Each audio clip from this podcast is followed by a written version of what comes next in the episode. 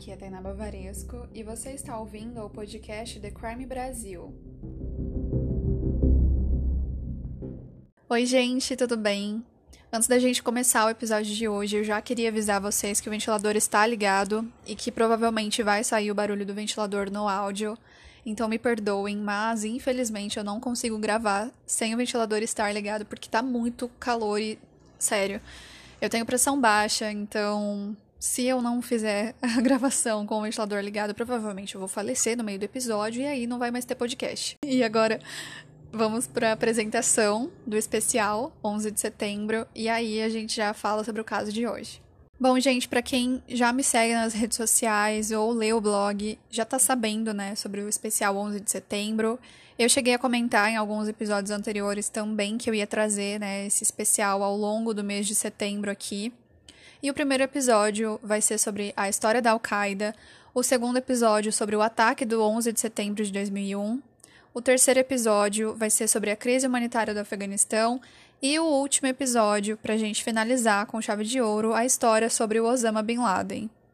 Eu espero muito que vocês gostem. E agora eu vou só dar mais um aviso rapidinho e a gente já vai pro caso de hoje. Bom, gente, eu achei muito importante falar isso aqui no início, né? E vou falar em todos os episódios dessa série, porque o objetivo desse especial é tão somente relatar acontecimentos históricos e passar conhecimento para vocês, né? para passar informação mesmo, para gente saber tudo o que está acontecendo. A gente sabe, né, que vai vir aí uma crise humanitária no Afeganistão, que já está acontecendo coisas horríveis lá, mas tem muita gente que não sabe o porquê, onde isso tudo começou. Então, justamente por isso que eu quis fazer um especial contando desde o início de tudo, né? Como a Al-Qaeda foi formada, como que os ataques terroristas se deram, e enfim, o que eu quero dizer antes da gente começar é que eu não vou tolerar nem no Instagram do The Crime, nem no YouTube, né? Porque eu vou postar os episódios no YouTube mais pra frente. Eu tenho outros episódios para postar lá, né? Que o YouTube tá meio abandonado.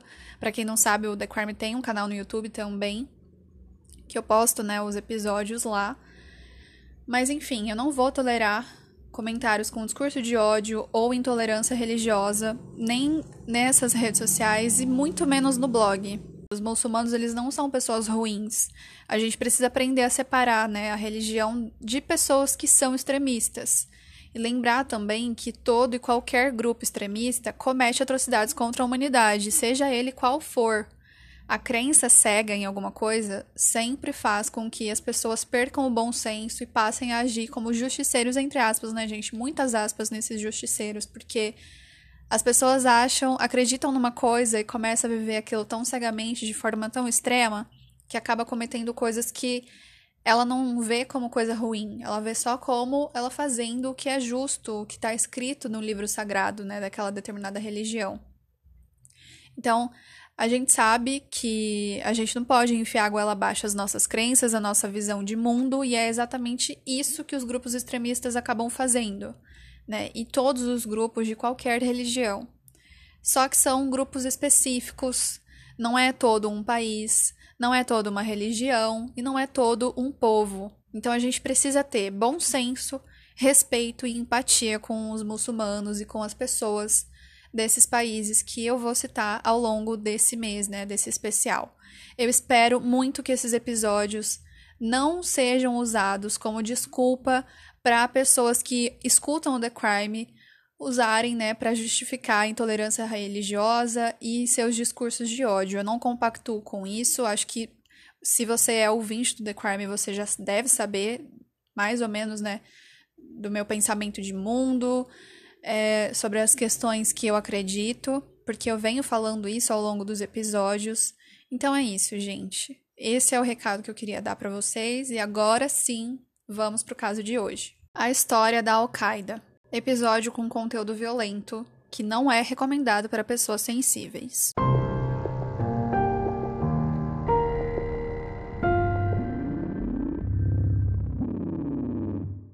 Antes de entendermos como a Al-Qaeda foi criada, é importante sabermos o contexto histórico em que tudo isso aconteceu. Os Estados Unidos e a União Soviética fizeram parte da mesma aliança durante a Segunda Guerra Mundial, os Aliados, que lutaram contra os países do eixo, que promoviam o fascismo e o nazismo no mundo. A Segunda Guerra Mundial foi um conflito militar global que aconteceu entre os anos de 1939 a 1945. Grande parte das nações do mundo acabaram entrando na guerra por conta da proporção gigantesca que ela tomou, incluindo todas as grandes potências que ficaram organizadas em duas alianças militares opostas: os Aliados, que era composto pelo Reino Unido, a França, a União Soviética e os Estados Unidos, e o eixo, que era composto pela Alemanha, a Itália e o Japão. A Segunda Guerra Mundial matou mais de 60 milhões de pessoas e ficou marcada por uma série de acontecimentos devastadores, como, por exemplo, o Holocausto, alguns massacres e o lançamento das bombas atômicas sobre Hiroshima e Nagasaki.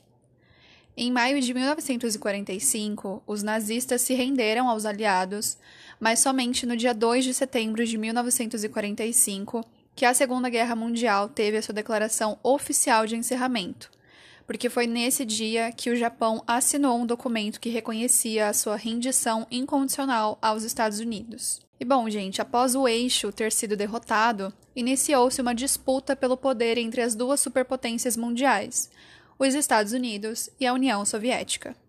E essa disputa acabou polarizando o mundo em dois grandes blocos, um de ideologia socialista, né, que era a União Soviética, e o outro capitalista, que era os Estados Unidos. E bom, gente, com esse grande conflito, os demais países acabaram se vendo obrigados a escolher um lado, tanto para se aliarem como para obterem proteção.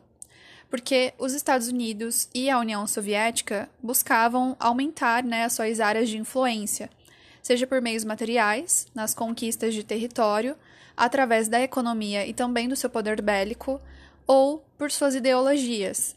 Então, dessa forma, um grande conflito político ideológico se formou, que ficou conhecido como a Guerra Fria. E a Guerra Fria durou entre os anos de 1947 a 1991. E foi um conflito muito longo. Inclusive, a Guerra Fria tem esse nome, né, de Guerra Fria, porque nunca aconteceu uma guerra direta entre os Estados Unidos e a União Soviética.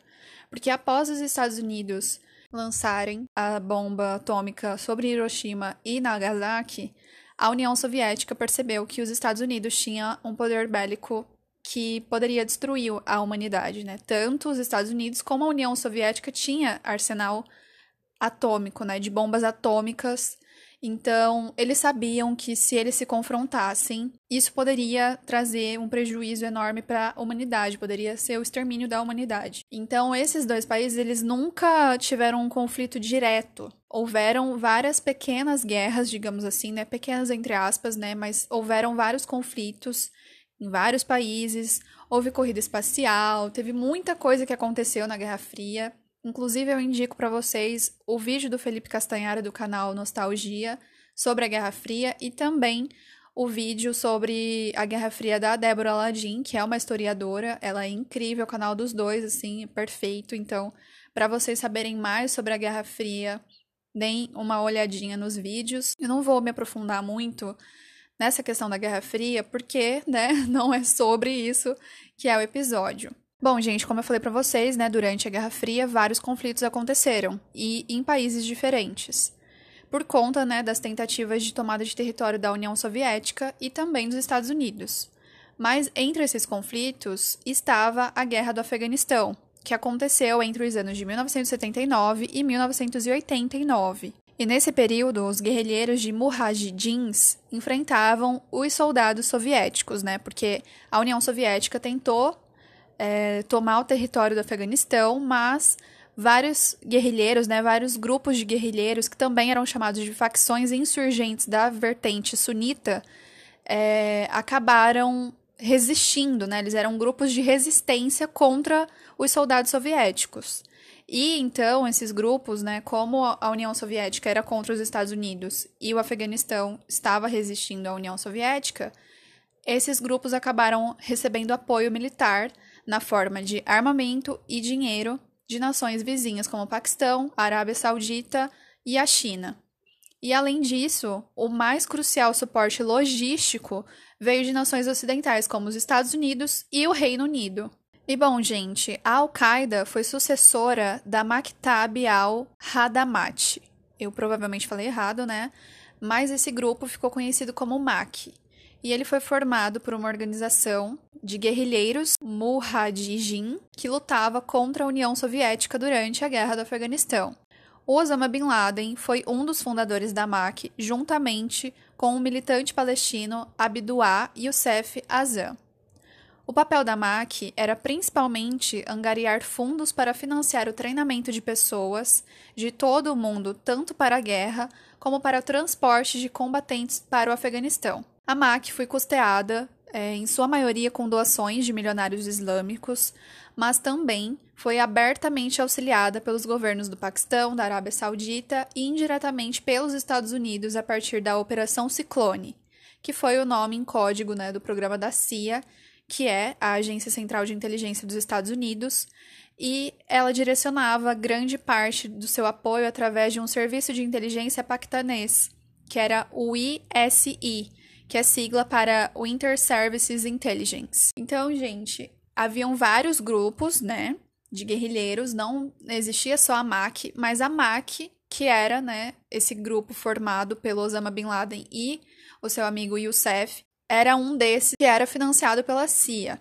E bom, durante a segunda metade dos anos 1980, a MAC ainda era um grupo relativamente pequeno do Afeganistão, porque eles eram um grupo de guerrilheiros, né? Um dos vários que resistiam contra a União Soviética. E eles também não tinham combatentes afiliados. Porém, né, eles concentravam as suas atividades no levantamento de fundos de logística, habitação, educação, auxílio a refugiados, recrutamento e financiamento de outros guerrilheiros mujahideen. No dia 24 de novembro de 1989, o Azam foi morto pela detonação de três bombas. E após a morte dele, o Bin Laden assumiu o controle da MAC. E a organização acabou sendo fundida, né, absolvida, digamos assim, pela Al-Qaeda, que já havia sido fundada no dia 11 de agosto de 1988, também pelo Osama Bin Laden. E a Al-Qaeda era só mais um grupo de guerrilheiros e tal, né, que lutava contra a União Soviética. E bom, depois de uma longa e cara guerra que durou uma década, a União Soviética finalmente retirou as suas tropas do Afeganistão em 1989. O governo socialista afegão de Mohamed Najibullah foi rapidamente destituído em favor de partidários dos grupos né, de guerrilheiros Mujahideen. A princípio, o foco de atuação da Al-Qaeda era expulsar as tropas soviéticas do território afeganistão. Nessa época, eles recebiam né, aquela ajuda financeira dos países vizinhos e dos Estados Unidos, que passou também a realizar treinamento militar para os guerrilheiros de Mujahideen. Depois da guerra, a Al-Qaeda, que significa a base, se tornou uma organização fundamentalista islâmica. E bom, gente, antes da gente dar seguimento né, no episódio, a gente precisa saber o que são grupos fundamentalistas e eles são justamente aqueles que acreditam em suas crenças como sendo uma verdade absoluta. O livro sagrado daquela determinada religião se torna indiscutível e deve ser seguido à risca tudo o que o contempla. E além disso, né, é, esse entendimento né, do livro sagrado como verdade absoluta não é uma coisa que é só dos guerrilheiros ou só de quem faz parte da Al-Qaeda, e sim uma coisa que eles querem impor para todo mundo, né, para todo um povo. Então, após a Al-Qaeda expandir os seus objetivos de atuação, o Osama Bin Laden iniciou uma luta em nome da sua religião e disputa de poder geopolítico no Oriente Médio. Em 2 de agosto de 1990, o exército iraquiano, comandado por Saddam Hussein, invadiu e conquistou o Kuwait, um país árabe do Golfo Pérsico, que era composto por diversos poços de petróleo. Essa ação trouxe uma imediata condenação internacional, com os países do Conselho de Segurança da ONU impondo sanções econômicas contra o Iraque e a coalização internacional declarando guerra contra o país. O conflito ficou conhecido como a Guerra do Golfo e durou um pouco mais de seis meses, tendo seu início no mesmo dia da invasão, no dia 2 de agosto de 1990, se estendendo até o dia 28 de fevereiro de 1991. A Guerra do Golfo foi liderada pelos Estados Unidos e apoiada barra financiada pela ONU, né, a Organização das Nações Unidas, com a aprovação do seu Conselho de Segurança através da Resolução 678, autorizando o uso da força militar para conquistarem a libertação do Kuwait. George Bush, o então presidente dos Estados Unidos, enviou uma enorme quantidade de soldados das Forças Armadas estadunidenses para a Arábia Saudita e pediu apoio de nações parceiras. Mais de 30 países acabaram contribuindo com algum meio militar né, para a coalização, formando uma das maiores alianças militares que o mundo viu desde a Segunda Guerra Mundial. Nessa época, o Bin Laden procurou o rei da Arábia Saudita e exigiu que o país fosse defendido somente por soldados muçulmanos. Porém, o rei desconsiderou totalmente a sugestão do Osama Bin Laden e permitiu que os Estados Unidos entrassem com o seu exército no território né, da Arábia Saudita. E bom, gente, o Bin Laden já ficou puto né, com isso, do rei desconsiderar que o exército formado por muçulmanos fosse o suficiente para defender o país deles. E além disso, as bases militares dos Estados Unidos acabaram sendo instaladas na Península Arábica, que é a sede dos principais santuários do Islã, e isso enfureceu demais o Bin Laden. E aí então ele iniciou uma campanha contra os Estados Unidos. O Bin Laden também passou a criticar o rei da Arábia Saudita e acabou sendo expulso do país. Ele se refugiou no Sudão, e se aproximou de grupos extremistas islâmicos da África. Depois disso, né, ele começou a financiar vários atentados, fortalecendo ainda mais a Al-Qaeda. E bom, um desses ataques, né, financiado pela Al-Qaeda, foi a tentativa sem sucesso de assassinato do presidente egípcio, o Hosni Mubarak. Após esse atentado, ao presidente, né, alguns países árabes, bem como os Estados Unidos, começaram a pressionar o governo do Sudão para que expulsassem o Osama de seu país. Foi então que ele retornou para o Afeganistão. Dessa forma, Osama decidiu que precisava acabar com a influência ocidental em todos os países islâmicos, e o objetivo da Al-Qaeda passou a ser, abre aspas, criar uma enorme e influente nação muçulmana, fecha aspas. Para Osama, os Estados Unidos representavam tudo que ia contra os seus princípios e ideologias, além de sempre interferirem diretamente em seus interesses. Entre 1996 e 1998, Bin Laden emitiu duas fatwa, que é um termo né, utilizado para chamar pronunciamentos ou decretos legais do Islã emitido por um especialista em lei religiosa sobre um assunto específico. E aí, nesse primeiro decreto, ele exigiu que os americanos abandonassem os lugares sagrados do islamismo, e no segundo, ele e outros líderes islâmicos radicais autorizavam a morte de americanos e judeus em qualquer parte do mundo. E então, eles declararam guerra aos Estados Unidos. Depois disso, foram atribuídos à Al-Qaeda diversos atentados a civis e militares e a Al-Qaeda foi considerada uma organização terrorista por vários países. Bom, gente, agora vou citar para vocês alguns dos atentados que foram atribuídos para a Al-Qaeda que ficaram mais conhecidos. Em 1998, ações nas embaixadas dos Estados Unidos no Quênia e na Tanzânia. Em 2000, a explosão de um navio de guerra dos Estados Unidos no Iêmen. Em 2001, os ataques do 11 de setembro em Nova York, Washington e na Pensilvânia, nos Estados Unidos. Em 2002, o ato suicida em um hotel na cidade de Mombasa, no Quênia, e explosão de uma bomba em um resort em Bali, na Indonésia. Em 2004, explosão de quatro trens com passageiros em Madrid, na Espanha. Em 2005, três explosões operadas por homens-bomba em um metrô e um ônibus em Londres, na Inglaterra. Em 2008, ação de um carro-bomba na embaixada dinamarquesa no Paquistão. Em 2015, o ataque contra aquela sede do jornal Charlie Hebdo ou Hebdo em Paris, na França. Bom, gente, os ataques do 11 de setembro, né, foram os mais marcantes, que ficaram mais conhecidos e que inclusive é considerado um marco na história do mundo, né? Depois do ataque do 11 de setembro, o mundo mudou, as coisas mudaram, e isso a gente vai discutir no próximo episódio com exclusividade Eu vou aprofundar bastante cada coisa que acontecer, mas a, o que é importante a gente falar agora, nesse momento, é que após o atentado do 11 de setembro, os Estados Unidos declararam guerra ao terror. E após essa declaração, Osama Bin Laden se escondeu no Afeganistão. Os Estados Unidos, então, iniciaram um ataque contra as bases de treinamento da Al-Qaeda e instalações militares do regime do Talibã no Afeganistão. Dois anos após o ataque né, do 11 de setembro em 2003, os Estados Unidos invadiram o Iraque e iniciaram uma guerra que resultou na saída de Saddam Hussein do poder. Ele acabou sendo preso e foi executado em 2006. Somente 10 anos após o atentado do 11 de setembro, Osama Bin Laden foi capturado e executado. Ele estava escondido no Paquistão, e a informação foi confirmada pelo então presidente dos Estados Unidos, Barack Obama, no dia 2 de maio de 2011. O corpo de Osama Bin Laden foi jogado no mar numa tentativa de que o seu túmulo não se tornasse um local de adoração dos seus seguidores. Mas mesmo após a morte do Osama, a Al-Qaeda não finalizou suas atividades e atualmente ela possui grupos de atuação na Somália, Argélia, Líbia, Chad e em outros países.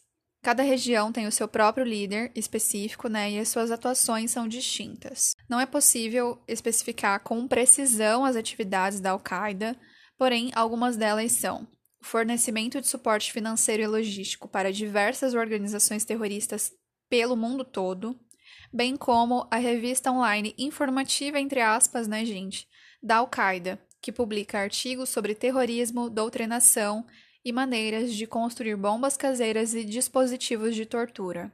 A Al-Qaeda é uma organização extremamente rica e influente, e de acordo com um relatório recente da ONU, a Al-Qaeda está presente em pelo menos 15 províncias afegãs, principalmente nas regiões leste, sul e sudoeste do país.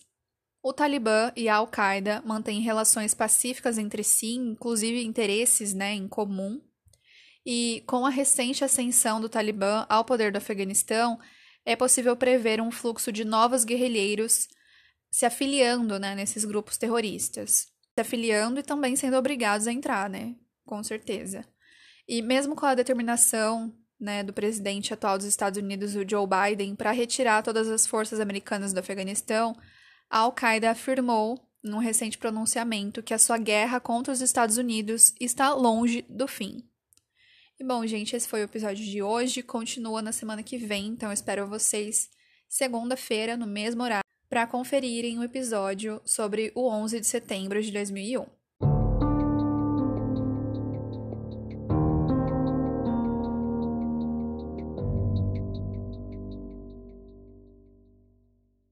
Bom, gente, esse foi o episódio de hoje. Eu espero muito que vocês tenham gostado. Semana que vem tem mais. E se tudo der certo, o episódio 2 de Profissões Macabras sai nessa sexta-feira. Eu não vou dar certeza, né? Porque já deu errado a gravação no sábado. Então, vamos ver se vai rolar hoje à noite ou amanhã à noite, não sei, na terça noite, né? Então, se rolar a gravação, vai ter episódio. Se não der certo, na semana que vem sai com certeza, beleza? E é isso, um beijo para vocês, boa semana, se cuidem e até o próximo episódio. Tchau.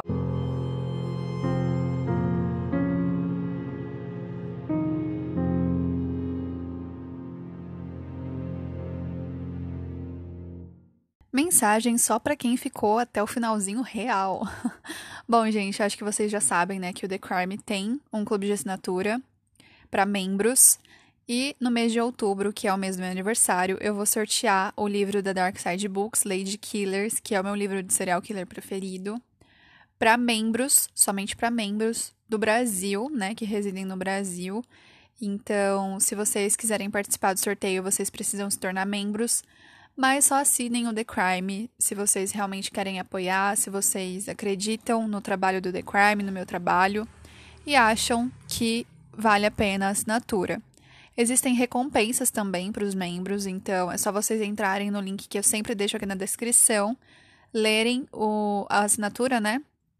Que mais agrada a vocês, que mais tem a ver com a realidade de vocês também, e assinarem. O sorteio vai ser no final de outubro. Eu vou publicar né, as regras certinho lá no Instagram do The Crime, então uma das regras também é seguir o The Crime lá no Instagram. Mas enfim, eu ainda vou estruturar tudo isso. Eu espero que vocês assinem se vocês acreditarem que o The Crime merece a assinatura de vocês, o apoio. E é isso, muito obrigada por sempre ouvirem o The Crime, por ficarem ouvindo aqui até o final. E é nóis, me segue lá nas redes sociais que me ajuda muito. E assinem o The Crime. Um beijo para vocês. Tchau.